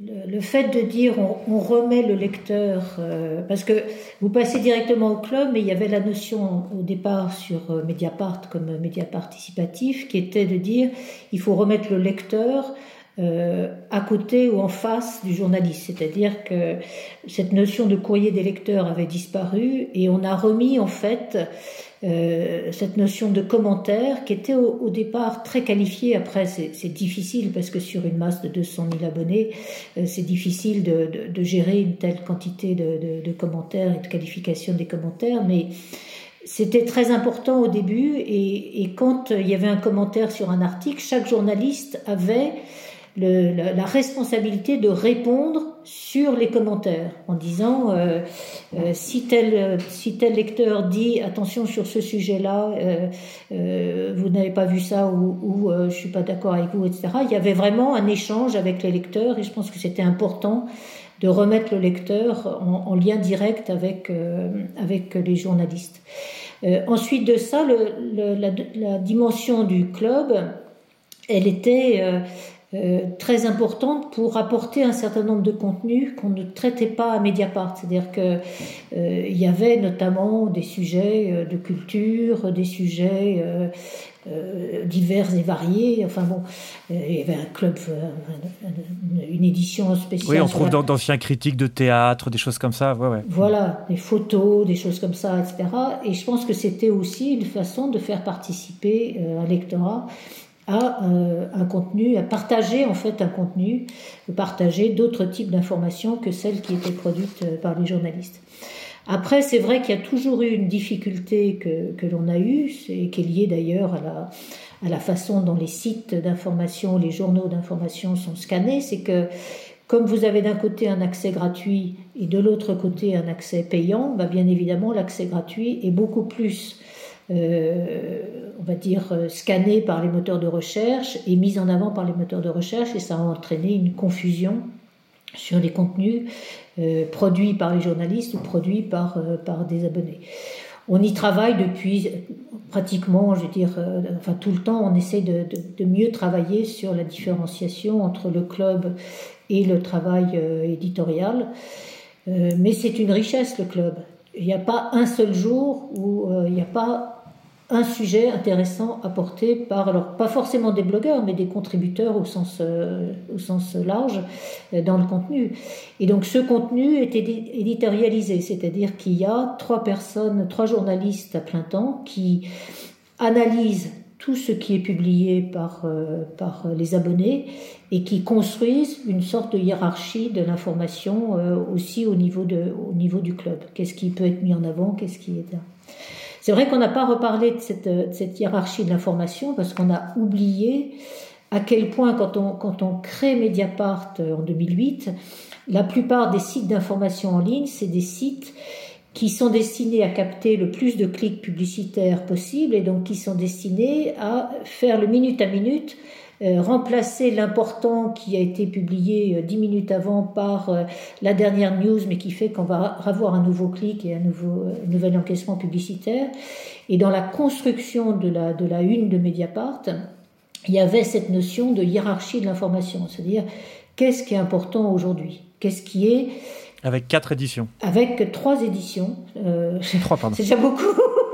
9h, 13h et 19h. Euh, qui était effectivement qu'est-ce qui, selon une rédaction, selon une équipe éditoriale, euh, est considéré comme des informations ou, sur lesquelles on a un angle, une valeur ajoutée, etc. Redonner un, sens à la hiérarchie de l'information. Hiérarchie qui redevient difficile avec la lecture sur mobile. C'est-à-dire que autant quand, a été construite une de Mediapart, il y avait la construction d'une une euh, qui bougeait pas tout le temps, qui avait pas euh, plein de clics partout, etc., et qui redonnait cette hiérarchie d'information. Autant sur le, mobile, on est à nouveau sur un, empilement d'articles où la seule façon de hiérarchiser, c'est le premier, le deuxième, le troisième, le quatrième, etc. Donc c'est vrai que cette notion de hiérarchie de l'information est compliquée dans le mode de lecture actuel. Par ailleurs, il y a un, vrai souci qui est euh, affiché et manifeste de la part de, la rédaction de Mediapart, c'est de euh, prolonger le dialogue et, un peu cette vie de communauté pour prendre un, langage un peu, numérique. Et donc là, au moment où on enregistre par exemple ce, podcast, il y a l'un des rendez-vous de Mediapart qui euh, permet précisément de faire un peu événement et de se positionner ensemble avec ses lecteurs dans, en l'occurrence, non pas la commémoration du bicentenaire de la, de la mort de Napoléon, mais plutôt les 150 ans de, la commune. Et donc, au moment où je vous ce qui est très intéressant, c'est qu'on voit bien ce travail où on a vraiment euh, euh, une page spéciale, où on a une offre vidéo, et on parlera du studio euh, après, et puis une façon, disons, de s'appuyer sur cette événement, euh, ou en tout cas on, essaie d'en faire un événement et où on a cette dimension participative qui reste très présente, puisque au moment où des journalistes de Mediapart échangent sur cette mémoire, on a des, des, internautes qui viennent participer, et puis on a une redirection qui est proposée vers le studio, les newsletters, et voire même le, quiz de la commune. Donc pour vous, en tant que directrice générale, c'est très important d'être sur cet effort permanent de renouveler l'offre pour accompagner les lecteurs dans le monde qui vient? Oui, enfin, je dirais plus généralement, c'est très important pour euh, l'équipe euh, qu'on on reste sur cet enjeu démocratique et le débat, le débat pluraliste, le débat. Euh, voilà, la, plupart des journaux ont refermé cette dimension participative. C'est vrai que c'est compliqué à gérer. ça peut être parfois très violent. Il y a un certain nombre d'abonnés qui vont s'attaquer personnellement à des collaborateurs de Mediapart avec des termes très violents. Enfin, c'est difficile de, de, de, gérer cette, cette agora. Euh, on a refait une fois de plus la charte du participatif pour essayer de mieux canaliser et éviter ce qui blesse autrui, mais cette dimension de l'échange et, et, du participatif est très importante. Enfin, vraiment, c'est une dimension essentielle dans un journal et dans le débat public au sens large. Alors on a vu l'enquête, on a vu évidemment donc cette dimension participative et donc maintenant on va parler un peu du studio, c'est-à-dire les investissements que vous avez réalisés en matière, disons, de, multimédia, euh, pour parler un peu à l'ancienne encore une fois, de la vidéo, du podcast, du documentaire. Pourquoi d'abord est-ce que c'est si important de se positionner sur le multimédia alors même que le modèle au départ, c'était finalement plutôt des articles? Mais parce que c'est la richesse du web, c'est la, formidable, le formidable apport, euh, apport, du web par rapport à la presse papier. C'est-à-dire que, je, je, le disais un peu tout à l'heure, quand on se crée, bon, beaucoup des, peu venaient des médias au sens audiovisuel, beaucoup venaient de la presse papier. Donc les journalistes, ils commencent à faire des papiers, donc ils font des articles. Alors ils ne ils sont pas contraints par, la, par la, la, taille de l'article, on peut faire des articles longs, etc. Mais très vite on découvre la profondeur du web. Vous savez cette fameuse, cette fameuse règle des journalistes qui dit les, les 80-20, c'est-à-dire ou les 90-10, c'est-à-dire que si vous allez constituer une documentation de 100 pour un article que vous allez faire, et en fait vous en allez, vous allez utiliser 10%, et puis les 90 ils restent euh, en fond. Et la profondeur du web, si vous par contre vous êtes intéressé par le sujet, vous aimeriez bien aller lire les 90 qui, qui est la documentation qui a été constituée. La profondeur du web permettait très vite de mettre des liens, de mettre euh, en accès aussi toute la richesse euh, de, de la documentation qui a été euh, constituée pour, pour la construction d'un article. Ensuite, on s'est très vite aperçu, dès que les moyens techniques ont été permis, qu'on pouvait mettre du son dans l'article, qu'on pouvait mettre des photos dans l'article, qu'on pouvait mettre des vidéos. Et beaucoup de journalistes se sont, euh, on va dire, appropriés ces, outils pour construire non plus des papiers, mais des articles multimédia. Alors il y a eu de la formation aussi, tous n'étaient pas intéressés par ça, mais euh, quand je vois d'ailleurs les plans de formation que vous faites, bah, c'est effectivement aujourd'hui absolument indispensable pour un journaliste d'apprendre à utiliser l'ensemble des outils qui sont permis pour construire un article multimédia qui va être mis en ligne avec des, formats euh, où il n'y a pas de limite en termes de, de, de, de, mode de contenu ou de mode d'expression de contenu. Mais au-delà de cet, cet, aspect écriture, une question toute simple, c'est vous avez à l'heure actuelle 450 000 abonnés par exemple sur la chaîne YouTube de Mediapart. vous êtes un journal euh, payant. Qu'est-ce que ça rapporte 450, 465 000 pardon, abonnés mm. à un journal payant Mais La question ne se pose pas de savoir qu'est-ce que ça rapporte. C'est-à-dire, en fait, c'est, je pense que l'idée, c'est de dire globalement, on a des contenus éditoriaux et ces contenus éditoriaux, ils sont accessibles sous diverses formes. Et euh, chaque format peut être différent en fonction d'un contenu éditorial. Donc, euh, quand on a commencé à créer des, des émissions vidéo, ça faisait deux ans qu'on avait l'idée de créer des émissions vidéo, sauf que c'était un coût de départ de 100 000, 200 000 euros. On a dit c'est pas possible. Et puis très vite, la technologie a fait qu'on a pu créer des émissions euh, en live, des émissions vidéo en live à des prix accessibles. Et donc on a développé ces émissions vidéo en live. Après, on a dit ben, on va pouvoir faire des enregistrements. Après, sur ces émissions euh, vidéo, est-ce qu'il y avait euh, nécessité de les mettre derrière le mur payant ou est-ce qu'on considérait que ces, ces, émissions vidéo pouvaient être partagées et donner un peu une fenêtre en clair à Mediapart? C'était aussi une façon d'avoir une fenêtre en clair comme Canal Plus avait organisé sa fenêtre en clair. On a décidé qu'il n'y avait pas nécessité à les mettre derrière le mur payant.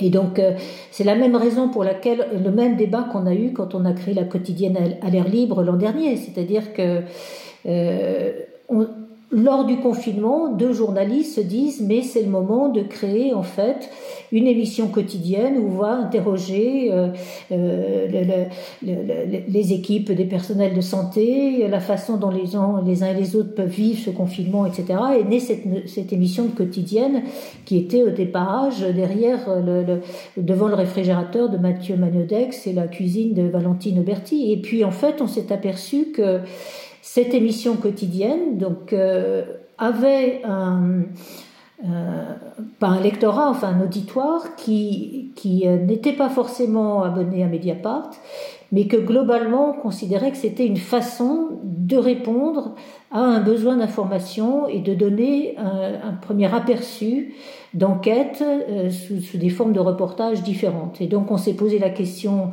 euh, à la rentrée, en, enfin au mois, mois d'août 2020, en disant est-ce qu'on proroge cette émission quotidienne? Si oui, comment?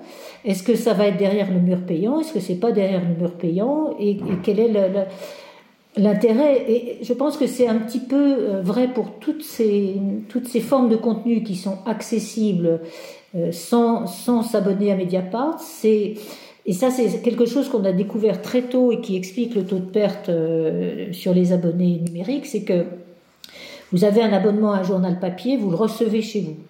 Donc vous le lisez, vous ne le lisez pas, vous n'avez pas le temps, vous le feuilletez, vous le mettez de côté, etc. Mais il vous arrive chez vous. Le journal numérique, il faut venir nous lire. Donc il faut que la personne vienne nous lire sur son écran ou sur son mobile. Et donc depuis le début, on a, on a essayé de construire des choses qui font que les, les abonnés ou les lecteurs potentiels vont venir nous lire. C'est aussi la présence sur les réseaux sociaux aujourd'hui. C'est-à-dire que à peu près 30% de notre trafic, entre guillemets, euh, nous vient des réseaux sociaux, majoritairement de Facebook. Bah, c'est pas, euh, on n'est pas sur, Facebook pour, euh, pour être sur Facebook. on est sur Facebook parce que c'est une façon aujourd'hui de venir et d'inciter des lecteurs potentiels à venir lire Mediapart et à accéder à des contenus. Mais euh, je, peux donner aussi une autre anecdote, c'est-à-dire que je, participe euh, ponctuellement sur des, des sessions en université d'étudiants aux médias, etc. je pose toujours deux questions. Euh, la première, c'est est-ce que vous lisez Mediapart? Et donc en général, il y a, on va dire, la moitié des étudiants qui lèvent la main. Et euh, en plus, s'ils sont à cette chaire média et que je suis là, en général, ils sont. C'est pas qu'il y a la moitié des étudiants qui lisent Mediapart, mais en tout cas, c'est un, un, public intéressé. Et ensuite, je pose la vraie question, c'est est-ce que vous êtes abonné à Mediapart? Et là, il en reste 5, 5%, 7%. C'est-à-dire qu'en fait, il y a encore l'illusion de dire euh, je lis Mediapart parce que je lis titre et chapeau sur Facebook. Donc, euh, donc, mais c'est aussi une façon, petit à petit, un jour de dire, mais finalement, bah, peut-être que là, je vais lire l'article et je vais essayer, je vais m'abonner, etc., etc. Donc c'est une façon d'amener des lecteurs sur des contenus et, ensuite, c'est pour ça que je parle de lectorat fidèle, c'est-à-dire euh, euh, c'est un mouvement permanent d'essayer d'inciter euh, sur, euh, sur des lecteurs. Je peux donner un autre exemple sur, sur cette émission à l'air libre. Début mars, l'équipe à l'air libre a décidé de faire une, une semaine sur des contenus uniquement spécial jeunes, parce qu'effectivement, on s'aperçoit que la quotidienne à l'air libre parce que c'est des vidéos plus courtes, parce que c'est des formats plus courts, des façons, des, types d'interviews différentes. Il y a un lectorat plus jeune, plus important, mais c'était intuitif. On connaît pas plus nos lecteurs que ce que vous connaissez sur les auditeurs de votre de votre podcast. On ne demande pas d'informations, on, on, ne sait rien de nos lecteurs, on leur demande pas qui ils sont, euh, où ils habitent, euh, qu'est-ce qu'ils font, etc. On ne demande absolument aucune information sur nos lecteurs. Mais on pensait qu'il y avait pas mal de lecteurs plus jeunes. Et donc on a dit on va essayer sur le lancement de la, semaine spéciale jeune, on va donner un code d'accès euh, lors de la première émission, valable jusqu'à minuit, inscription gratuite pour, tout, pour tous les jeunes qui veulent s'inscrire, pour lire Mediapart gratuitement, totalement gratuitement, pendant six mois.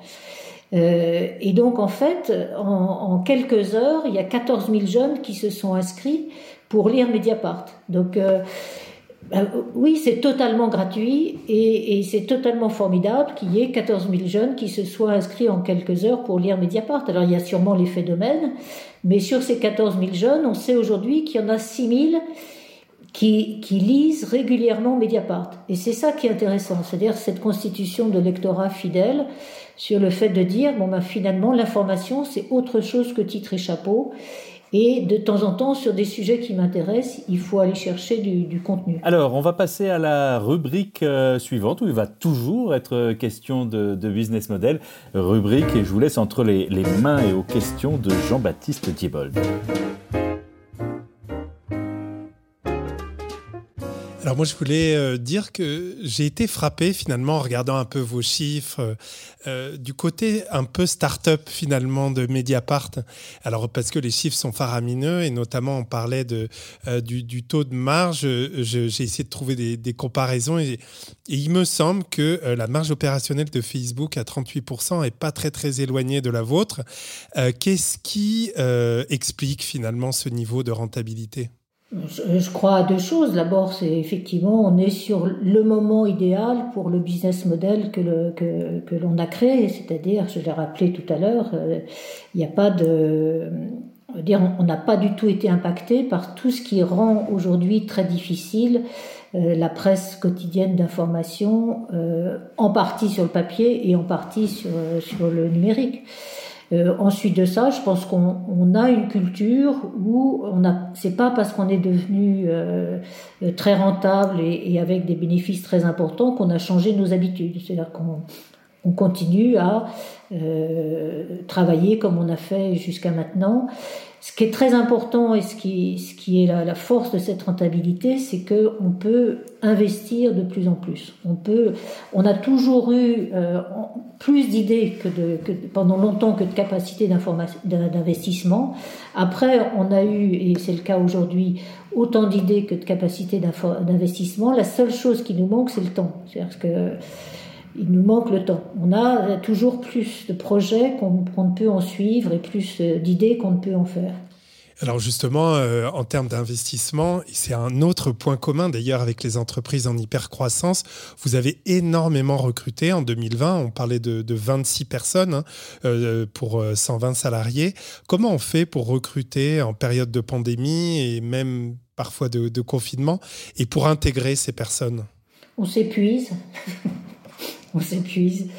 Euh, non, c'est vrai que d'abord, il y, a toujours eu une difficulté, c'est-à-dire que quand on, avait un objectif de 50 000 abonnés, euh, on avait fait beaucoup d'impasses sur des sujets. Après, à 100 000 abonnés, on a dit non mais là, à 100 000 abonnés, on peut pas faire d'impasse sur tel ou tel sujet. Puis 150 000 abonnés, non, on peut pas faire d'impasse. Et puis, qu'est-ce que c'est un Mediapart à 200 000 abonnés? Ben, Effectivement, donc... Euh, dès qu'on a compris la façon dont on, dont on allait euh, euh, évoluer à la suite de, de, la période de la, couverture de la pandémie, on s'est dit, euh, il y a des recrutements qu'on avait différés, notamment sur le sujet de la santé, sur un certain nombre de sujets, qu'on a, dont on a décidé d'intégrer immédiatement. Donc il y avait des, des personnes qu'on connaissait déjà et sur lesquelles on a fait des décisions d'embauche. Ensuite de ça, je pense qu'on a aussi euh, accélérer un certain nombre de décisions qu'on avait, on avait en tête en disant euh, tel ou tel, euh, pareil, je donner un exemple, sur les réseaux sociaux, euh, on a recruté deux personnes de plus. Euh, sur, euh, enfin, en permanence, il faut quand même, même si on pense que le, un système numérique fait qu'il n'y a pas d'adéquation entre l'augmentation du volume de, de nombre d'abonnés et l'équipe, puisque tout est censé être automatisé, il y a quand même un impact sur, euh, sur le dimensionnement de, de, de l'équipe. Si vous passez de 100 à 120 collaborateurs et si vous recrutez 25 collaborateurs de plus, bah, ça a un impact sur l'équipe technique, sur le support. Euh, quand on s'est tous retrouvés en télétravail, tout le monde a dû avoir plus de matériel, plus de, etc. Donc c'est vrai qu'on est sorti assez épuisé de la de l'année 2020 et qu'on essaye là justement en ce moment de renforcer les équipes euh, pour pouvoir euh, mieux être organisé, revoir des questions d'organisation, d'autant plus que comme pour tout le monde, euh, le télétravail ça crée des silos, c'est-à-dire que l'équipe marketing fonctionne bien, l'équipe communication fonctionne bien, l'équipe technique fonctionne bien, mais dès qu'on a des projets et en permanence tous nos projets c'est éditorial, euh, technique, marketing, communication, ressources humaines, etc. Il faut pouvoir travailler en transversal et ça, dans le télétravail, c'est très compliqué. Donc, euh, on essaye de, de, de, pallier à ça et de s'organiser par rapport à ça. Mais c'est c'est le lot de toutes les entreprises en France aujourd'hui qui sont en télétravail. Hein. C'est pas une spécificité médiatique. Et vous allez devoir déménager ou est-ce qu'avec justement plus de télétravail, ça permet de compenser un peu en termes de locaux? C'est une question difficile sur laquelle on réfléchit en ce moment. C'est effectivement. Alors, on a eu des locaux euh, passage brûlant qui nous ont permis en fait puisqu'il y avait des espaces qui se sont libérés au fur et à mesure d'augmenter notre, euh, notre espace euh, de travail c'est très difficile de se projeter à aujourd'hui sur combien de personnes vont être euh, là en permanence à partir euh, de l'expérience vécue sur le, sur le télétravail. C'est-à-dire je pense qu'il y en a beaucoup qui ont très envie de se retrouver tous ensemble et, surtout bien sûr l'équipe éditoriale parce que la dynamique éditoriale est très difficile euh, en télétravail. Même si on essaye de tout faire pour cette façon qu'à un moment l'équipe se mobilise sur un sujet et arrive à, euh, vraiment tous ces échanges informels qu'il y a dans une équipe éditoriale, c'est très difficile de l'avoir en télétravail. Euh, je pense que sur d'autres services, il y aura de façon euh, récurrente des, des, personnes qui seront deux jours par semaine, trois jours par semaine en télétravail, et c'est très bien. Et on accompagnera tous les choix individuels et on mettra en place toutes les solutions pour que chacun puisse, puisse euh, choisir, tout en respectant le collectif et la dynamique collective, choisir le plus possible son mode de, son mode de fonctionnement avec, à distance ou, ou en présentiel. C'est évident que la situation n'est pas la même si vous avez des jeunes enfants de 3 et 7 ans ou si vous êtes euh, jeune célibataire. Euh, dans un cas, jeune célibataire, euh, vous allez vouloir venir au travail pour, pour être avec l'équipe. Et si vous avez des jeunes enfants de 3 et 7 ans, il y a des moments où c'est plus facile pour l'organisation de la, de la vie d'être en télétravail. Donc ça, tout ça est... On a la chance de pouvoir faire du sur-mesure et on a la chance d'avoir à Mediapart euh, un, CSE, donc un, comité des, représentants du personnel, avec lequel on, on co-construit ces sujets-là. C'est-à-dire euh, que ça a été ça a été le cas pour les pour l'organisation du travail, ça a été le cas pour justement là, les aménagements sur les sur les postes. Euh, on est vraiment dans une réflexion commune en disant comment euh, on va répondre au mieux aux, besoins, sachant que tout le monde travaille beaucoup et que euh, voilà, tout le monde travaille beaucoup.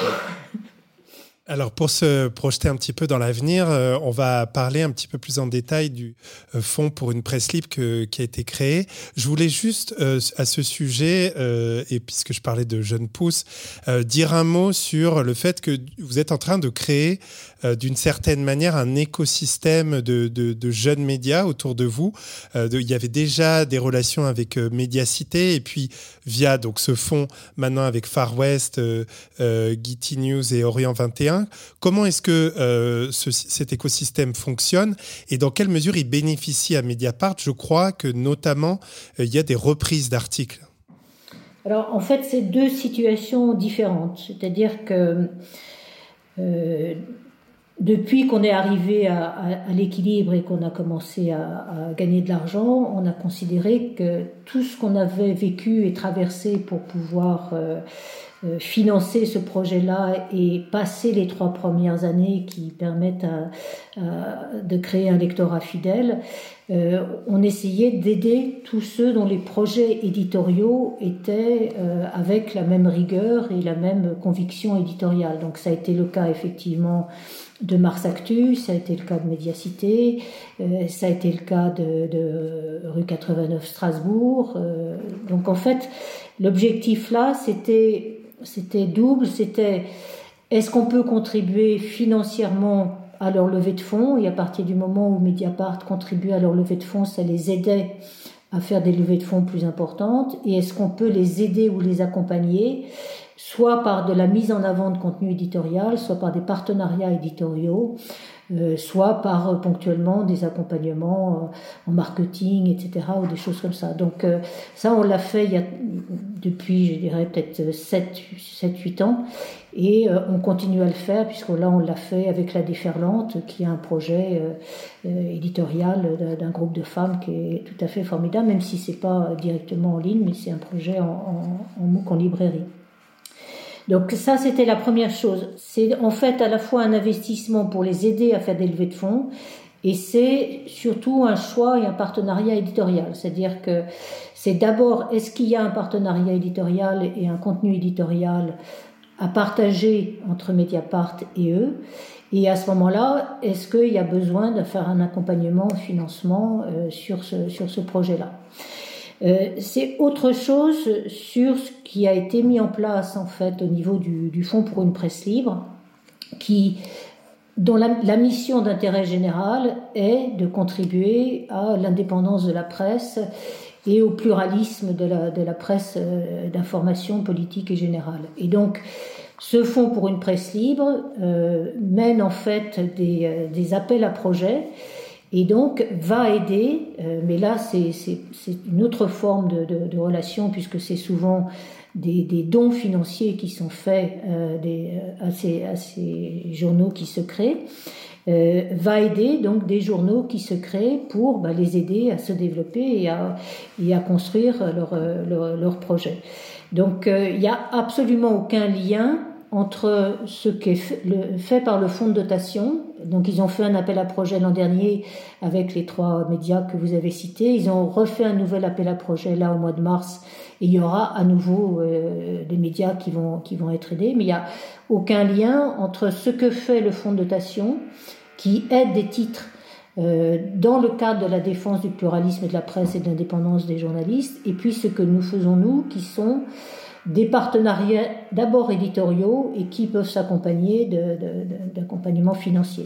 Alors dernière question pour cette partie un peu business, euh, justement pour assurer la pérennité de Mediapart, euh, vous avez organisé euh, finalement sa, son indépendance capitalistique. Alors est-ce que vous pourriez nous raconter concrètement comment ça se traduit pour vous et les autres cofondateurs, puisque vous étiez endettés, vous avez des parts du capital, comment vous allez revendre ça? Et puis aussi comment vous organisez très concrètement votre euh, euh, succession d'une certaine manière, parce que même si votre départ n'est pas du tout à l'ordre du jour, bien évidemment, euh, vous êtes des personnes qui aujourd'hui sont quasiment indispensables. Et donc, comment on fait pour garantir la pérennité d'un média comme Mediapart d'un point de vue donc du coup capitalistique et humain? Je vais essayer d'être bref parce que je ne sais pas quelle heure est-il, mais c'est un long travail donc c'est un, peu long. Euh, en fait, on sait, enfin bon, je pense comme tout créateur d'entreprise, hein, je parle bien de créateur d'entreprise, c'est-à-dire pas euh, ceux qui dirigent ou ceux qui rachètent, mais comme tout créateur d'entreprise, euh, une fois que le projet est, réussi, la question se pose de, euh, sa transmission et de se dire comment, au-delà de la personnalité des, des fondateurs, des cofondateurs, on va pérenniser ce projet d'entreprise.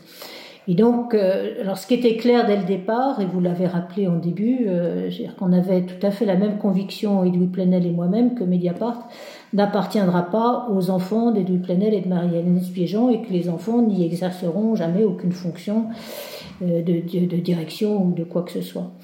Euh, ensuite de ça, on avait toujours dit, parce que Mediapart, c'est l'équipe qui l'a fait, c'est pas, même si les cofondateurs ont, eu un rôle important, c'est l'équipe qui fait Mediapart, on avait toujours dit, on transmettra Mediapart à l'équipe.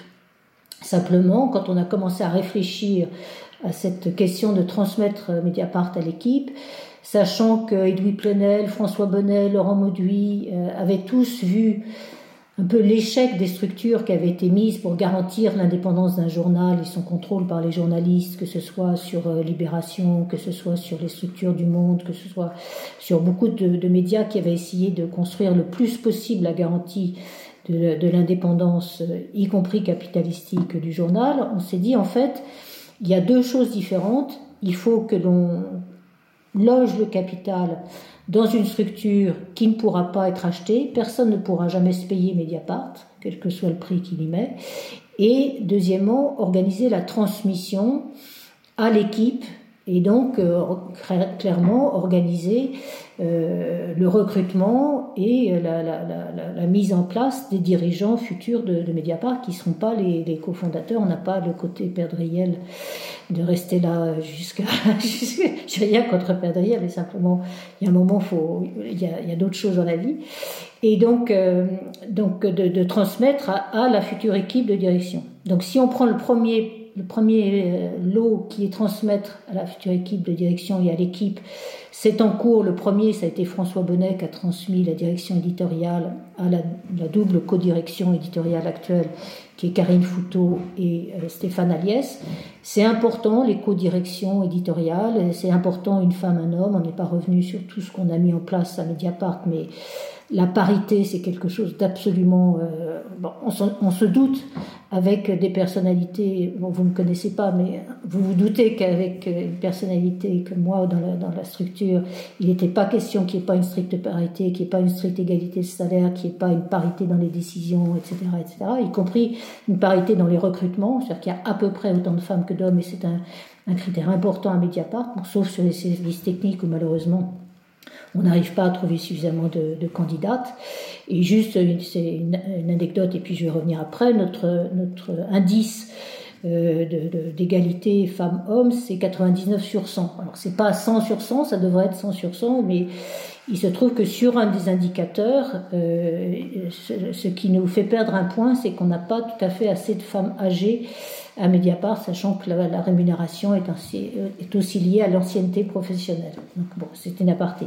Donc je reviens, donc on a commencé à transmettre la direction éditoriale, c'est fait depuis deux ans, j'ai recruté une directrice, enfin nous avons recruté une directrice administrative et financière, tout ça s'organise et on est là pour accompagner, laisser le temps, euh, laisser faire les erreurs aussi, laisser faire les choix qu'on ferait pas. Et euh, voilà. De l'autre côté, c'était c'était plus difficile parce que on voyait bien ce qu'on voulait faire, mais il n'y avait pas la structure existante en France euh, qui est ce qu'on appelle partout euh, en Europe, ça existe partout en Europe, qui est cette notion de fondation actionnaire. Euh, donc il y a en France des fondations qui ont deux défauts majeurs. La première, c'est que c'est un million d'euros au départ, donc on n'avait pas un million d'euros. Et la deuxième chose, c'est que dans une fondation, vous avez un représentant de l'État qui est le garant dans le temps de, la pérennité de, des enjeux de la fondation. Donc il n'était pas question qu'il y ait un, représentant de l'État dans, la, structure qui, garantirait dans le temps l'indépendance de Mediapart. Et donc, on a découvert cette notion de fonds de, de, fonds de dotation. La première qui nous en a parlé, c'était Agnès B, qui a transmis l'intégralité de son patrimoine sous une structure, justement, au départ de fonds de dotation. Et on avait en fait une difficulté technique qui était euh, euh, est-ce qu'un fonds de dotation peut détenir 100% d'une entreprise à but lucratif? Je rappelle donc qu'est-ce que c'est qu'un, je vais essayer d'être rapide et clair. Un fonds de dotation, c'est comme une fondation, sauf qu'il n'y a pas de représentant de l'État et c'est comme, euh, il n'y a pas un million d'euros, mais personne ne peut acheter une, un fonds de dotation, personne ne peut revendre un fonds de dotation. C'est vraiment une structure, c'est un coffre-fort pour, pour abriter un, un capital. Et un fonds de dotation n'existe que s'il a une activité, une mission d'intérêt général, donc à but non lucratif. Cette mission d'intérêt général, je crois que c'est il y a que quatre ou cinq ans que, le, que le, la, la, défense du pluralisme de la presse et de l'indépendance de la formation est rentrée dans le champ éligible des, des missions des, des, fonds de dotation, des missions d'intérêt général des fonds de dotation. Et donc on s'est dit c'est la structure qu'il faut pour pour Mediapart. Euh, et il faut qu'on trouve euh, et qu'on se garantisse euh, auprès de l'administration euh, euh, fiscale que on peut avoir un fonds de dotation avec une mission d'intérêt général, à ce titre pouvant collecter des fonds bénéficiant, d'un avantage fiscal, c'est-à-dire une déductibilité fiscale, et qui peut détenir 100% du capital euh, d'une entreprise à but lucratif, en l'occurrence une entreprise de presse, comme, elle, comme il détiendrait un immeuble, comme il détiendrait... Euh, Et donc en fait, on a trouvé cette solution juridique avec deux avocats formidables de, chez Gide, qui ont compris les enjeux et qui ont cherché des solutions juridiques et qui ont déposé en fait ce qu'on appelle un rescrit fiscal, c'est-à-dire qu'on a dit à l'administration fiscale, voilà euh, le projet qu'on imagine pour la structure finale de Mediapart, donc euh, un fonds de dotation qui va mener des missions d'intérêt général, qui aura donc à ce titre,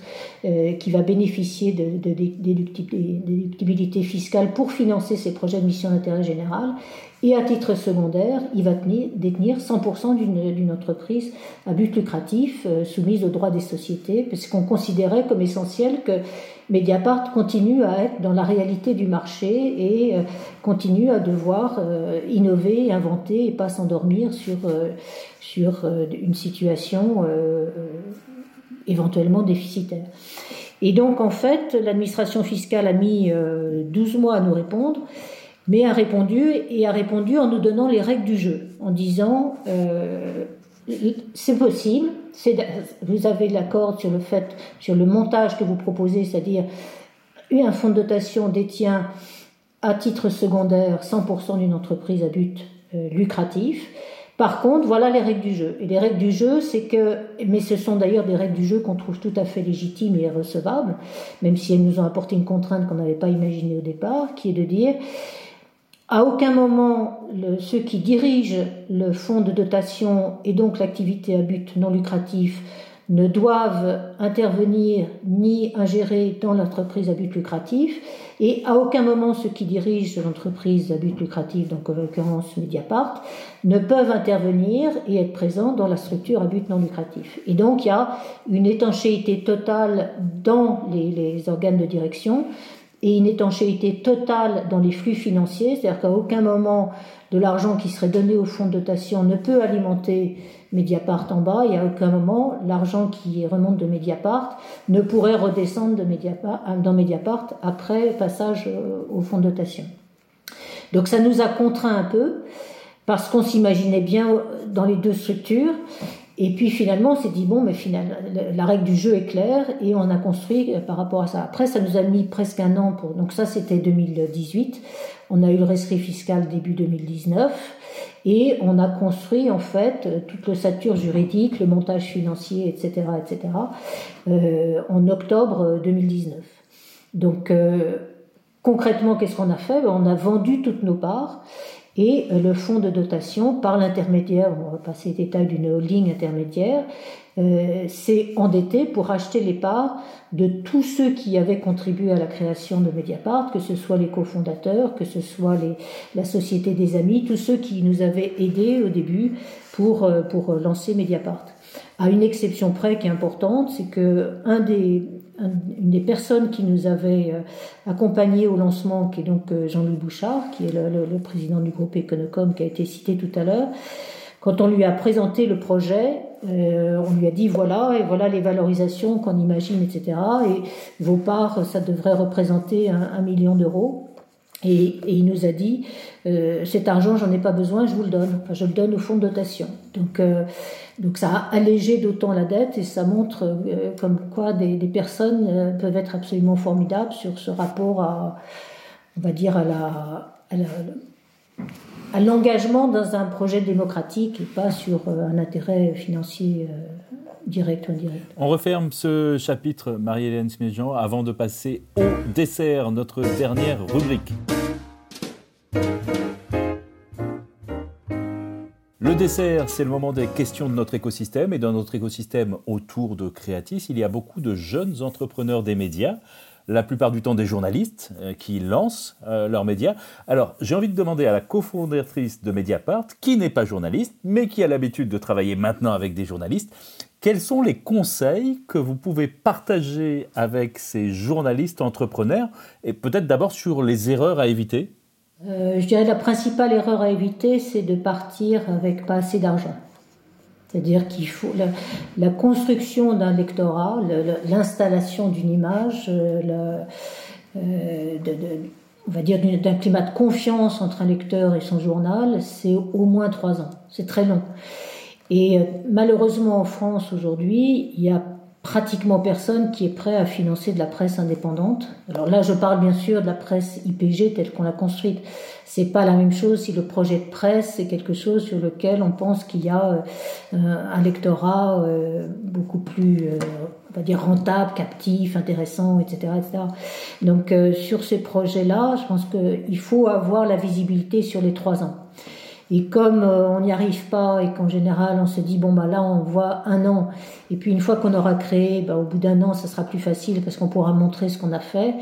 On, on, se, on se met un piège terrible l'année suivante parce que c'est toujours au moment où c'est le plus difficile qu'il faut aller chercher de l'argent alors qu'il faut avoir toutes ses ressources et toutes ses forces pour continuer le projet. Donc je dirais le premier conseil c'est d'essayer de partir avec pas forcément l'argent sur trois ans, mais la visibilité sur l'argent sur trois ans, c'est-à-dire dire, vous acceptez de mettre 10 000 euros, et est-ce que vous accepterez, s'il y a tel et tel résultat, de mettre euh, dans un an 10 000 euros, dans un an 10 000 euros? C'est-à-dire d'avoir au moins une visibilité sur les trois ans.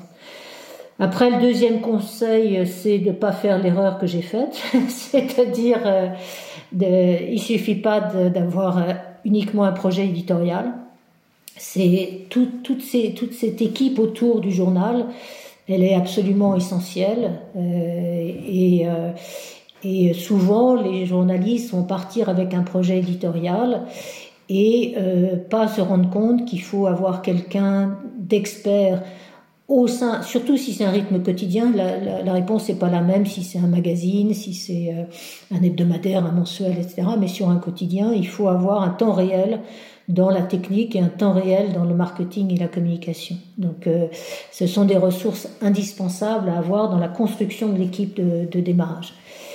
Et effectivement, il faut savoir bien gérer. Alors, on va passer au, café pour, euh, pour terminer. Question sur vos usages numériques personnels. Alors, on retire d'emblée l'application de, de, Mediapart, euh, qui est en train d'être, refaite d'ailleurs. Euh, quelles sont, vous, les applications que vous utilisez le plus sur votre téléphone? Le moins possible. Le moins possible. Et peut-être ce que j'utilise en, en, dehors du cercle familial, je dirais c'est peut-être Plantanet des choses comme ça, des choses qui. ça c'est pour reconnaître les plantes, le Shazam des plantes. Voilà, c'est pour reconnaître les plantes. Euh, franchement, quand je sors du travail, je, je, sors de. Voilà, donc je ne suis pas sur Facebook, je ne suis pas sur Twitter, je ne suis pas sur. Euh, je suis voilà sur rien de tout ça et voilà.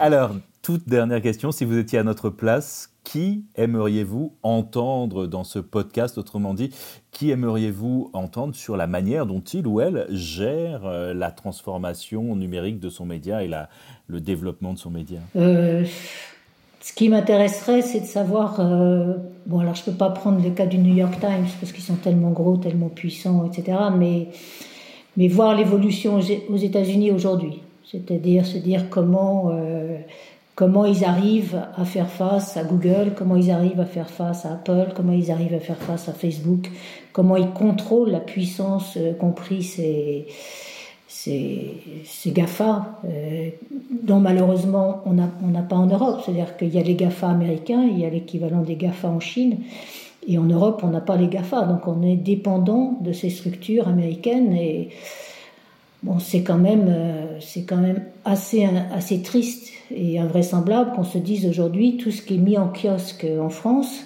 c'est mis en kiosque par des multinationales euh, de droit américain en tout cas, euh, pas de fiscalité américaine, enfin ça va peut-être changer, mais qui décident quelles sont les news qui sont mises en kiosque en France. Ça, c'est quand même pour moi assez terrifiant et je serais intéressée de savoir comment le New York Times arrive à lutter contre ça. Arrive à. Alors, ils ont une un tel poids, une telle dimension qu'ils sont dans un rapport de force euh, qui peut le permettre, mais d'autres titres aux États-Unis, comment est-ce qu'ils arrivent à lutter contre ça?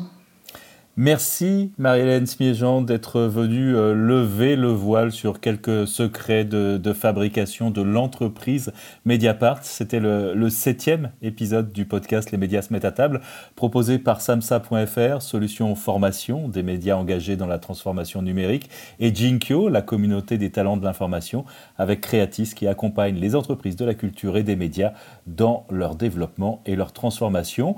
On se retrouve euh, dans un mois, si tout va bien, pour le numéro 8. D'ici là, vous pouvez nous suivre sur les réseaux sociaux, samsa.fr, Jinkyo et Creatis. Et puis surtout, aidez-nous à faire connaître ce podcast en nous mettant 5 étoiles et un commentaire sur Apple Podcast, mais aussi en le partageant avec vos amis et collègues qui peuvent être intéressés. Merci encore, Marie-Hélène Smedjian, pour votre temps et pour avoir euh, partagé avec nous euh, toute cette expérience Mediapart. Merci beaucoup à vous. Et ben voilà, très bien.